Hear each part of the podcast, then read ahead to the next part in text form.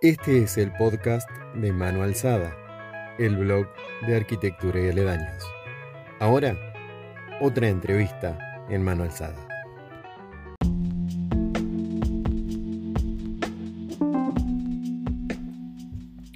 En este episodio del podcast en Mano Alzada, charlamos con Henry Yandún, ingeniero, gerente general de Cubiec Conduit, expresidente de la Cámara de la Industria de la Construcción de Ecuador y vocero del colectivo ecuatoriano de compañías de la construcción, Constructores Positivos.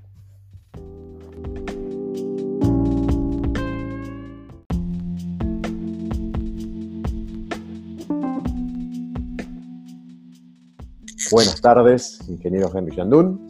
Muchas gracias por, por la, la posibilidad de tener este encuentro. Buenas tardes, Federico, un gusto realmente. Ingeniero, lo, consultaba porque eh, había leído un poco de su, algunas declaraciones, algunas entrevistas que le, que le, habían hecho y usted está involucrado con lo que es la, la actividad de, de construcción eh, allí en, en, Ecuador. Y uh -huh. quería iniciar con una consulta como que tal vez es evidente, pero puede llegar a tener matices. ¿Cuál es eh, la importancia del sector de la construcción eh, a nivel general en Ecuador? En Ecuador la actividad de la construcción está valorada en el 10% del PIB, que estaba bajando últimamente por el orden de 9. Pero eh, se están haciendo nuevos análisis en todo el mundo, porque normalmente eso es el cálculo directo de la construcción. Pero si se toma en cuenta las actividades conexas, que son muchas, que no están en el rubro de la construcción, ves la industria que tú conoces muy bien del acero, del vidrio, del aluminio, el transportista, la ferretería, todo eso. Y hay dos cálculos acá que significa el 20%, lo cual es eh, extremadamente alto, porque de que de cada 10 dólares, 2 dólares tengan que depender de la construcción, es un rubro muy importante aquí la construcción. Y en este momento, ¿cómo es eh, la situación en general del, de la industria de la construcción por allí? Por, digamos, por estos meses de confinamiento, el tema obviamente ha sido muy grave. Aquí se ha dejado de facturar el 63% en estos meses de lo que normalmente se facturaba. O sea, estamos en el 63%. Eh, eso es básicamente porque Aquí no estuvieron preparados ciertos procesos de transacciones que son las notarías, el registro de la propiedad para hacer teletrabajo. Aquí las notarías tienen una peculiaridad de ser manejada por gente muy viejita y ellos no entienden la, norma, la, la modernidad y encima de eso con el pánico del, del contagio rematados. Entonces te doy el dato preciso, se redujo 61.4% la facturación. Pero como actividad se redujo el 7%, que es fuertísimo, ¿no? Reducir el 7% de la actividad de la construcción. En eso estamos estos meses, pero ya estamos arrancando otra vez. Y ustedes están arrancando en este momento, ¿cuáles son las acciones o cuál es el estado? ¿Las obras se están retomando? ¿Se están haciendo las medidas previas para poder eh, reingresar? Por aquí, por ejemplo, hay toda un, una serie de sugerencias de protocolos, de acciones, pero como también eh, algo que usted mencionaba, no solo la actividad, sino lo que es el entorno influye. Por ejemplo, el transporte al estar controlado y en cierto modo restringido, no permite el, el, tránsito de lo que es eh, interpersonal y gran parte del, del, público, o sea, el personal no vive, en, por ejemplo, en Capital Federal. Entonces, eso hace que la obra, por más que estén los protocolos, por más que estén las, las indicaciones, no estaría en condiciones de arrancar tampoco. Entonces, ¿cómo es la situación? Allá pueden arrancar, están con, con políticas de, de, control. Yo diría, tuvimos la virtud de reunir a todos los involucrados con la actividad de la construcción, al clúster, digamos.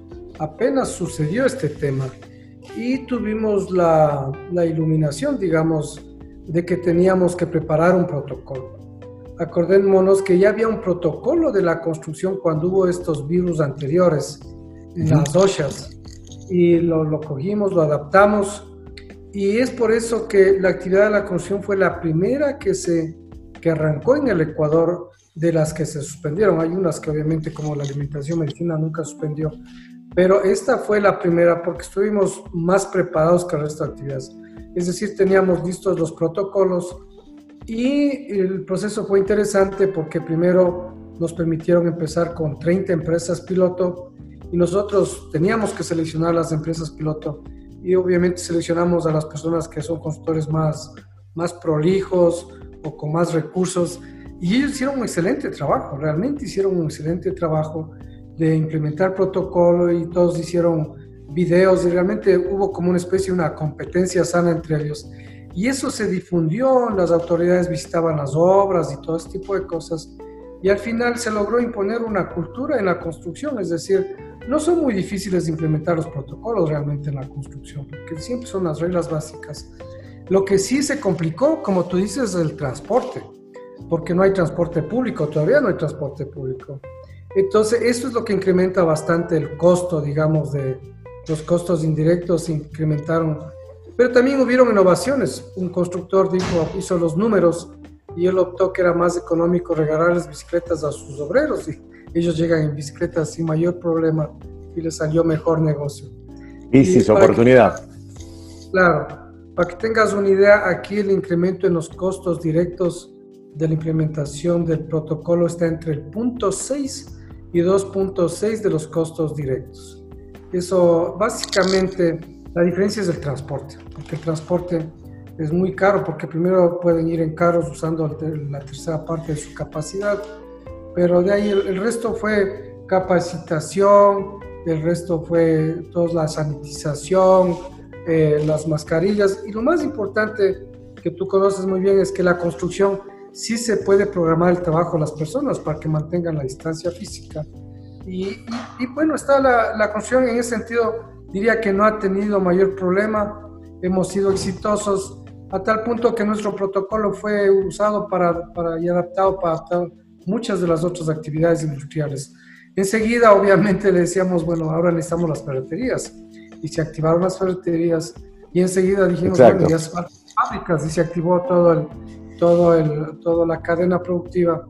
Y digamos que no, no hay manifestaciones de intranquilidad de las autoridades por los resultados.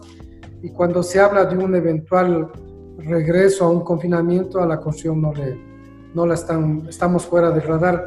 Gracias ah, o sea, han tenido posibilidades de variaciones o retornos eh, o a confinamiento y han tenido posibilidad, valga la redundancia, de mantenerse en actividad. Sí, hay, hay, ciertas provincias que lamentablemente, yo creo que pasa en todos los países, está sucediendo en Latinoamérica. la gente se despreocupa, gana mucha confianza y comienzan a contagiarse mucho. Y en estos días se han tomado otras medidas en algunas provincias para mayor confinamiento, pero nuestra actividad no, no, no está en el radar porque nosotros somos del criterio de que un obrero que esté trabajando en la construcción es un trabajo formal, donde se le da recursos de mascarillas, recursos de desinfección, se le da la comida, se le da el transporte. Y por último, si llega a contagiarse, es nuestra responsabilidad ya. Pero si ese mismo obrero no está en la construcción, va a la informalidad. Y en la informalidad ellos no tienen recursos y tienen que salir a buscar el pan de cada día y ahí es lo que existen los contagios. Entonces, esa es nuestra gran discusión.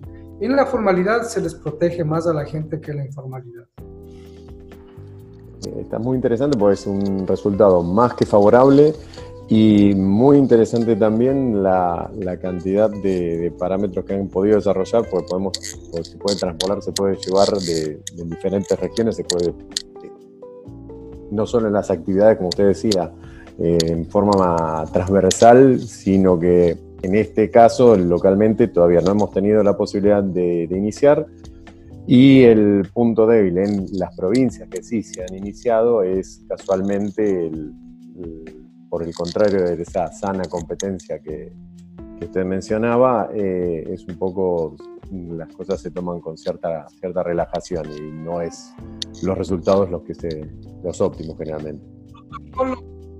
Siempre fueron un misterio para las personas, sobre todo los pequeños emprendedores se asustaron de que esto va a costar mucho y todo eso Pero después de que todos los constructores grandes, primero fuimos 30, después fuimos 200, después 400, después ya se abrió para todos. Esto fue una semana, una semana, una semana. Y, y por eso yo repito, los constructores de estos líderes, los pilotos, hicieron un buen trabajo y se dieron, hicieron la labor de hacer videos de cómo implementaron, y eso se difundió en las redes sociales y fue muy bonito, la verdad que fue muy bonito y los obreros se entusiasmaron porque un tema importante es la capacitación. No, no sé allá, pero aquí en el Ecuador más del 80% de las personas de la construcción son personas sin título. Aquí en el Ecuador son 83% de, de la fuerza laboral de la construcción son personas sin título, es decir, son las personas más desfavorecidas que solamente la agricultura y la construcción son los que se acogen a ellos. Y en las ciudades prácticamente solo la construcción. Entonces, para ellos es difícil capacitarles, pero obviamente ya lo hemos logrado, porque obviamente es gente inteligente, pero les hace falta capacitación y se los capacitó y la idea es de que se cuiden en la familia. Y si ha habido contagios, al final de cuentas se investiga y el contagio realmente más bien es en la vida familiar, que tal, otras personas de la familia salen, no se cuidan y el contagio es fuera, de, fuera del trabajo. Porque bueno, engancho con, con otra de las preguntas, es, se habla siempre de, bueno, la nueva normalidad el día después. Eh, ¿Usted considera que va a haber un cambio drástico o cuánto puede durar ese día después, ese proceso? Bueno, nosotros más bien, en vez de decir un día después, estamos siendo el primer día, ¿no? Porque es el primer día de una gran temporada. Y nosotros lo que estamos ahora es en una campaña más bien, vamos a hacer dos campañas. Primero le digo quiénes somos constructores positivos, porque es interesante. cuando hubo el, el presidente Correa, que ustedes ya conocen ese tipo de gobiernos medios populistas. no, no, no, no, no tenemos ese el gusto. no, no tienen idea lo que es eso. No, para nada.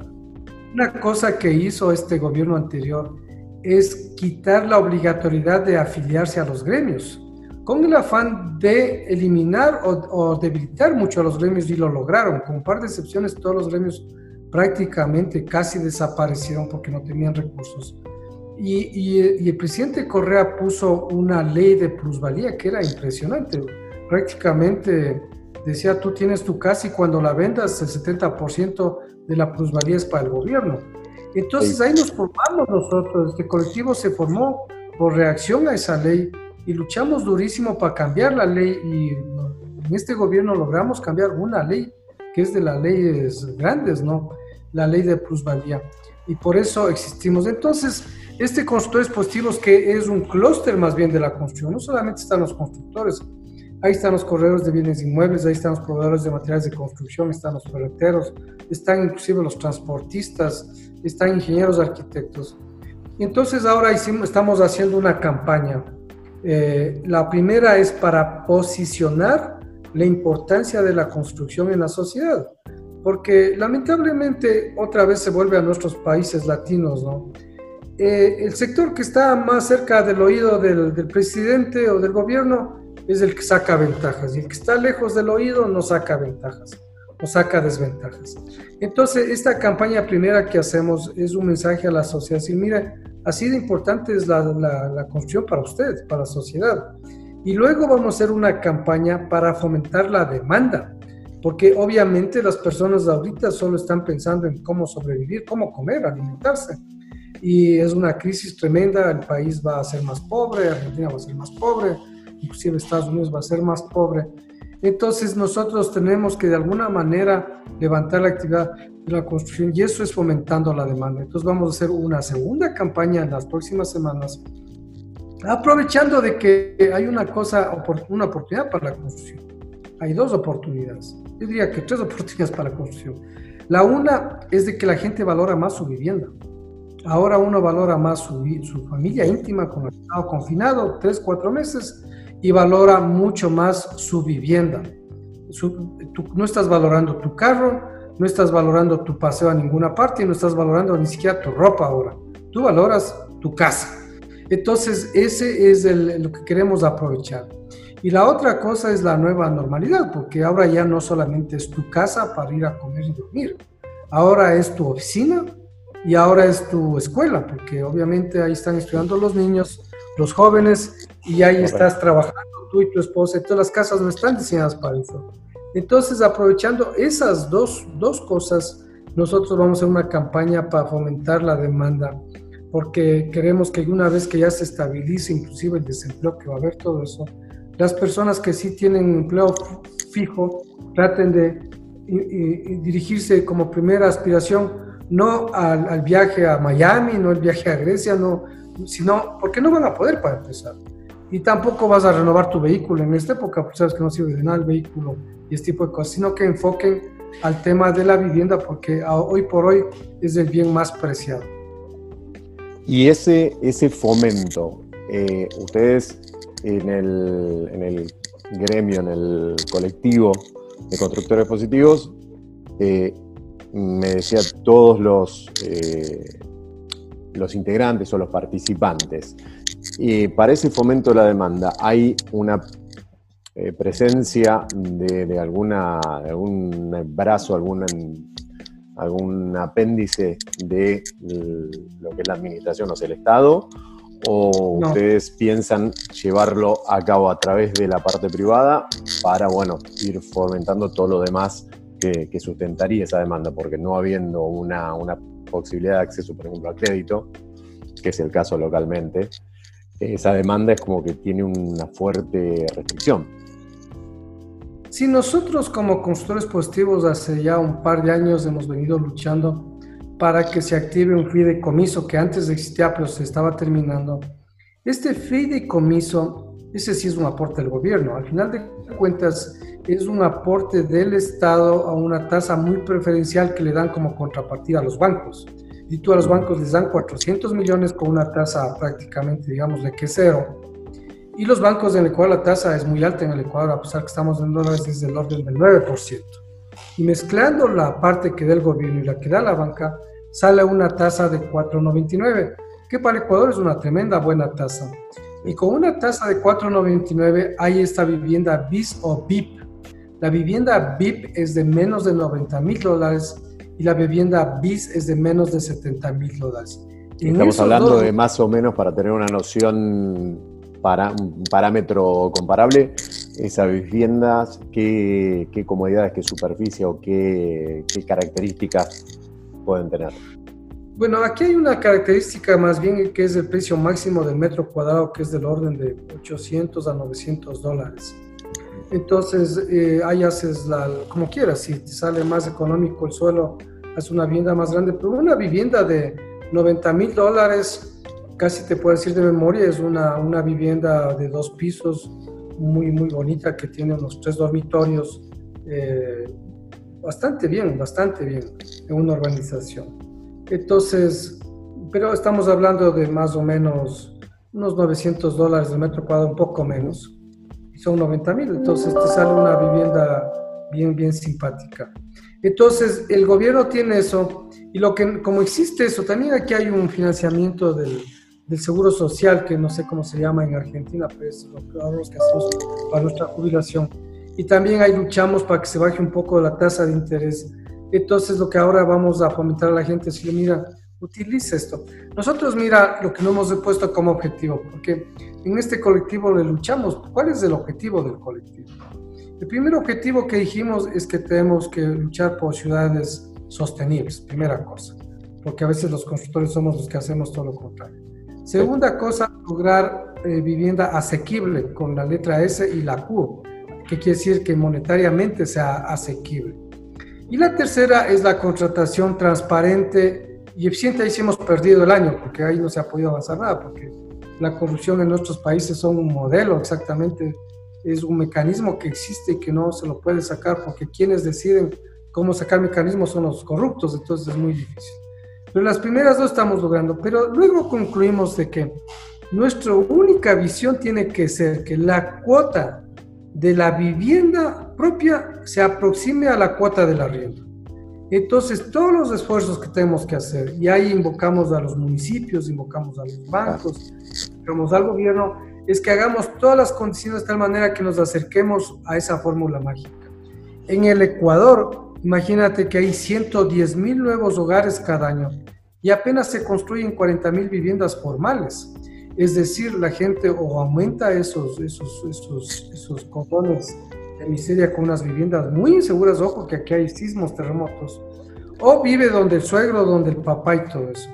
Entonces nosotros nos pusimos como objetivo, vamos a luchar todos solo por un objetivo, que la cuota de la casa sea parecida a la cuota del arriendo. En esa lucha estamos y en eso se enfoca todas nuestras acciones.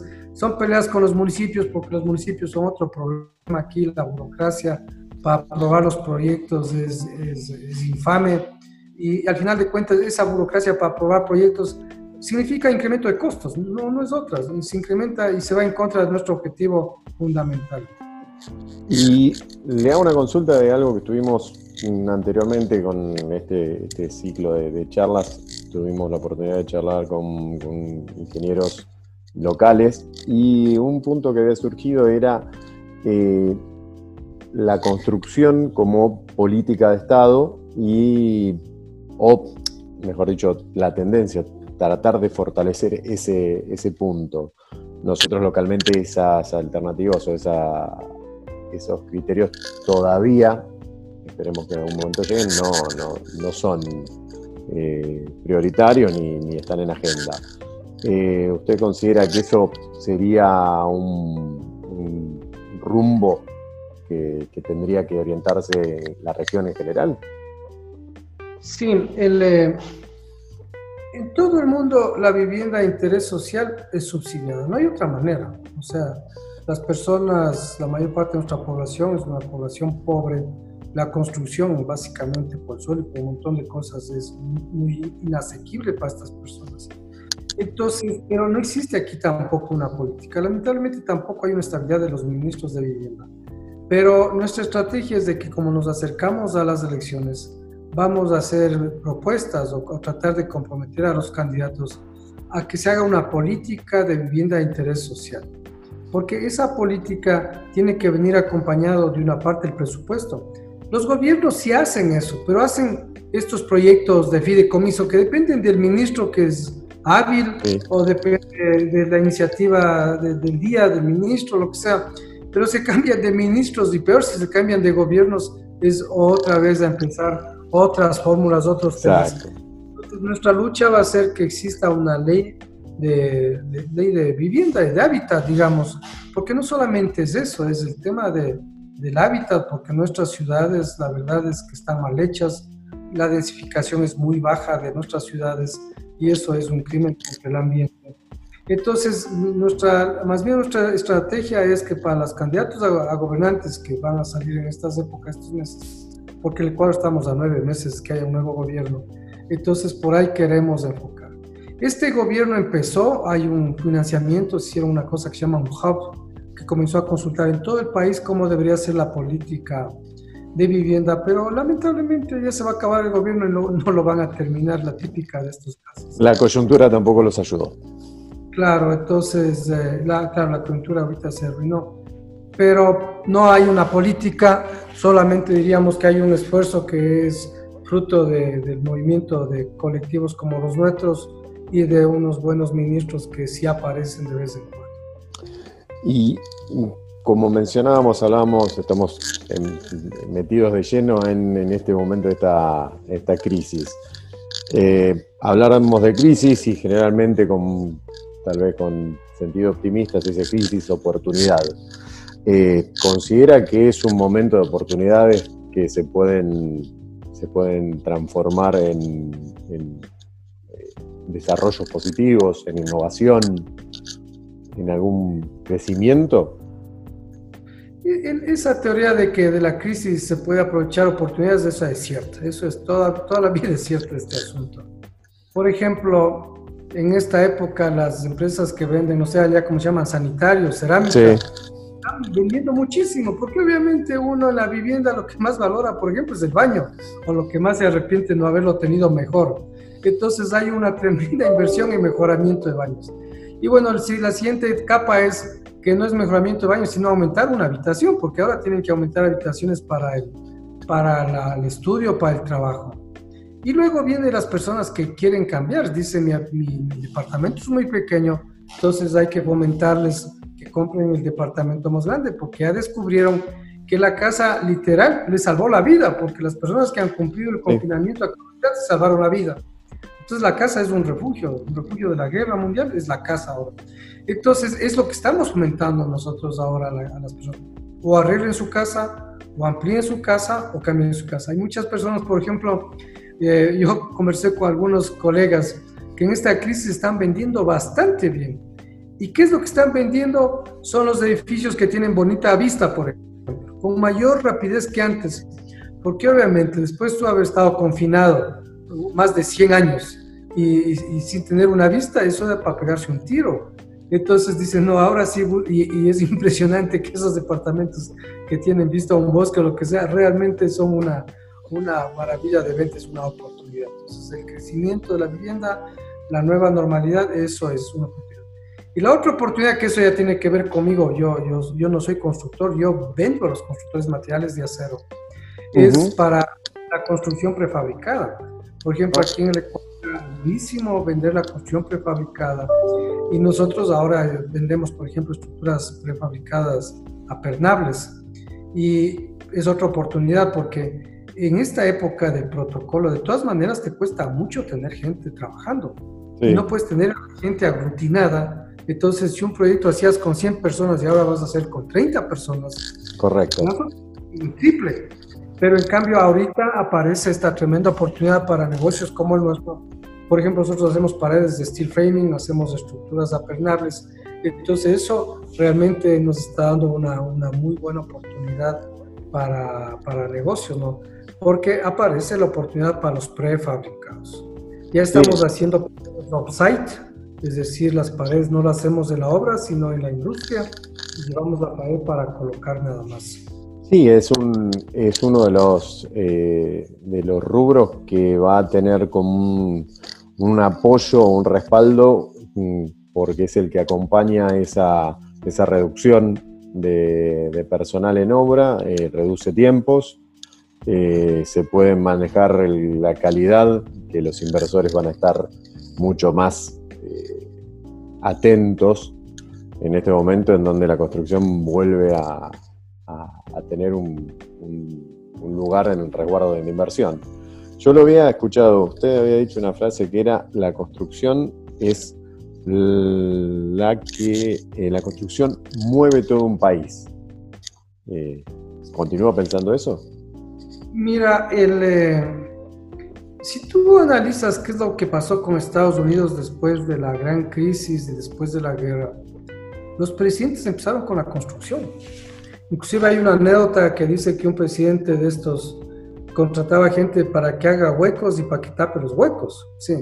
El tema es que la teoría es de que la construcción se puede activar enseguida. Mira, en nuestros países luchamos por exportar más. Pero exportar más lleva, lleva años, lleva décadas, a veces lleva de generaciones. Excepto en Argentina que lleva días para destruir la exportación, pero bueno, esa es una excepción. Hay, hay, virtudes, hay virtudes que no se las podemos, no, no le podemos dar el secreto. Es, eh, una, es como la receta de la Coca-Cola. Por ejemplo, también generar turismo es una excelente estrategia, pero son estrategias que demoran, o sea que ojalá podamos hacer eso, pero y peor ahora. Pero en cambio la construcción, si tú y yo empezamos un proyecto y lo financiamos, el próximo lunes estamos contratando gente. O sea, es inmediato. Por eso nosotros decimos, tenemos la convicción de que el gobierno y todos debemos empezar por la construcción. Porque la construcción tiene muchas, muchas actividades colaterales. Nosotros acá tenemos, hay una costumbre que hay unas personas que venden el mote, yo no sé cómo explicarte, es una especie de un maíz con fritanga, que no sé cómo se llama la fritada tampoco allá, pero es un plato que se vende en la calle, digamos. Sí, entiendo. Esa señora, esa señora hace el tremendo negocio cuando hay una construcción, porque es la que llega a las 10 de la mañana a vender sus cosas ahí. O sea, se mueve hasta la señora, por eso aquí hasta el presidente de la República dijo una vez, hasta la señora que vende el mote se mueve cuando hay una construcción. Es que eso es real. La construcción mueve muchas actividades colaterales, o sea, cualquier persona que, que me escuche hablar ahorita le va a decir, mira, tal vez tú no estás en la construcción dime en qué actividad estás y comienza a ver hacia abajo, hacia arriba y vas a ver que estás relacionado con la construcción y si no hay a dónde escaparse de la construcción. Entonces, por eso nuestra convicción es de que eh, nosotros no queremos convencerle al gobierno, sino a la población, porque la población es la que está perdiendo el empleo. Estamos yendo a la población. Imagínense que la cuota de la casa de 40 metros cuadrados, de 40 mil dólares, es 250 dólares. Un celular vale 500 dólares. No compre un celular, pues. Y el celular eh, no te ha dejado un valor agregado a, Argentina ni al Ecuador, le deja valor agregado al celular. De los 500 dólares, 450 se van, y adivina dónde se van, a la China, el país que nos tiene arruinados a todos. Y se van los dólares que son tan escasos en nuestros países. Pero si tú haces una construcción, aquí hubo un análisis, que una construcción en el Ecuador y en Argentina debe ser más alto, el 70% de los dólares de la construcción se quedan en el país, se dan vueltas. Y si la construcción es más económica, el 80% de los dólares se quedan en el país. Hay cosas que sí se importan, ¿no? que son, por ejemplo, los equipos de sonido, el aire acondicionado, esas cosas. Sí, pero la incidencia es muy, mucho menor. El hierro, el cemento y todo eso. Entonces, la verdad es que un, un dólar en la construcción pasa por muchas manos, del albañil, el ingeniero, el ayudante del albañil, el transportista, el ferretero, y luego la, la fábrica, el obrero, la señora que te digo del mote, entonces, entonces la construcción para nosotros es por donde caminar. Y lo que estamos es exhortando a la población a que, oye, ahorita no, no renoves el carro, ¿para qué vas a renovar el carro si no lo puedes usar? Sí, y, y no pienses en el famoso viaje a Miami o en algunos casos a, Grecia, eso olvídate, porque no va a haber cómo.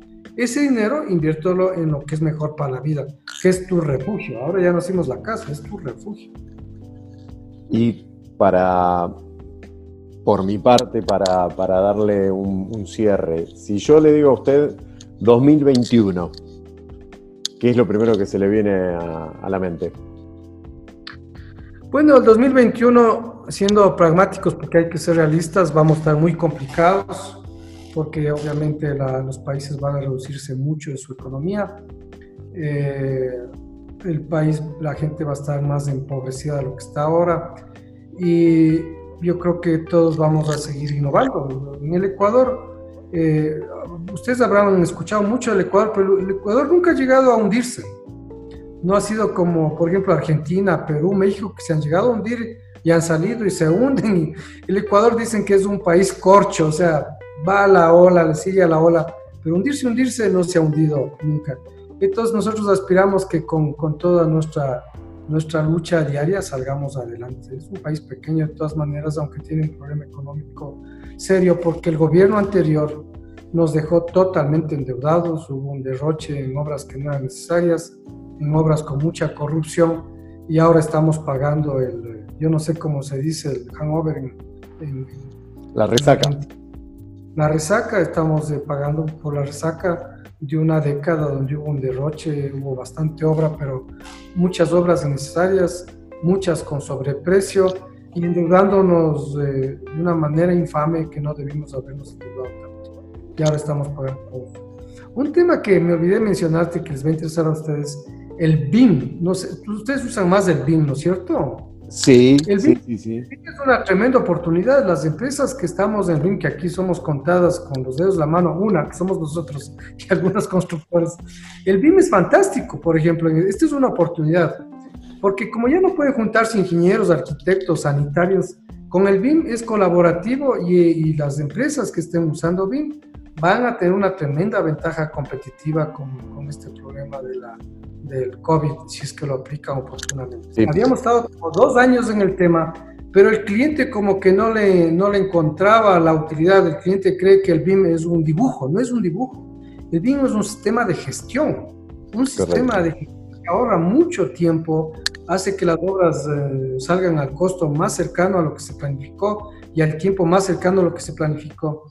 Pero nosotros, por suerte, ya habíamos avanzado mucho en el BIM en nuestra empresa y ahora ya hay clientes que inmediatamente entendieron la necesidad de ahorita del BIM y ya están haciendo las obras con BIM. Entonces, y nosotros hemos tenido esa, esa suerte, bueno, de, ser, de ser pioneros. Pioneros antes, visionarios antes, y entonces yo creo que el BIM, no, con todo respeto para ustedes, están equivocados, porque el BIM es una, una cuestión profesional particular de privado a privado. Ah, hay, y hay, hay, competencias para el BIM, porque el BIM es, un sistema de gestión, pero hay por lo menos dos competidores. No, no es que nos cueste mucho a nosotros la licencias, más bien es que hay que usar. Eso es una buena herramienta y en esta época es, es la única porque ¿cómo vas a juntar a los ingenieros y a los arquitectos sanitarios en una sola oficina? No lo puedes hacer. Y, y, y viajar para hablar con el fabricante de un problema que tienes con una columna, con una viga, con una perforación, no lo puedes hacer. Entonces el BIM para nosotros ha sido una maravilla porque eso nos ha ayudado a tener más clientes en esta época.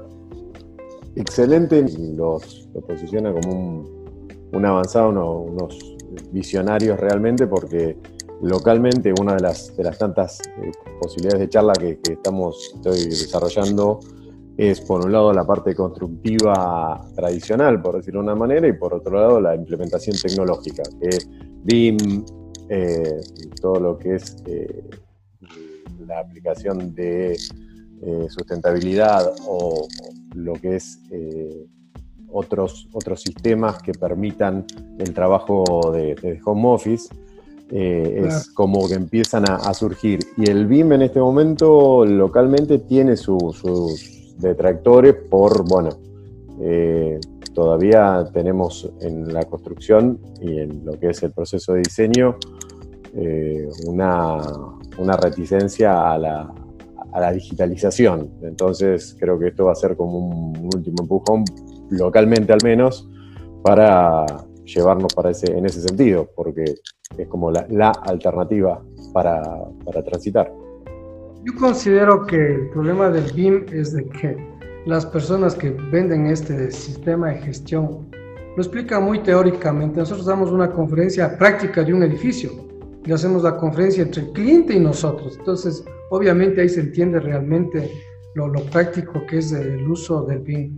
Y, y, tienen que agarrarse duro ustedes porque las próximas obras que se hagan con financiamientos de estas entidades internacionales te van a obligar que uses el BIM porque el BIM tiene otra ventaja fabulosa que te disminuye mucho la probabilidad de corrupción. Porque al final de cuentas el BIM es hacer una edificación virtual previamente hasta el último clavo. Y uh, hoy por hoy en, estas, en estas obras suelen haber un montón de, exageraciones en las... Agregan productos que no hacen falta, materiales que nunca existen. Y al usar BIM ya no hay, ya no hay chance de robo. Es por eso que algunas entidades cuando van a hacer proyectos de estos te van a obligar a usar BIM. Ingeniero Henry Yandún, le agradezco el, el, tiempo que me ha brindado. Pues Federico, muchísimas Un gracias. Un placer, quedo a su disposición.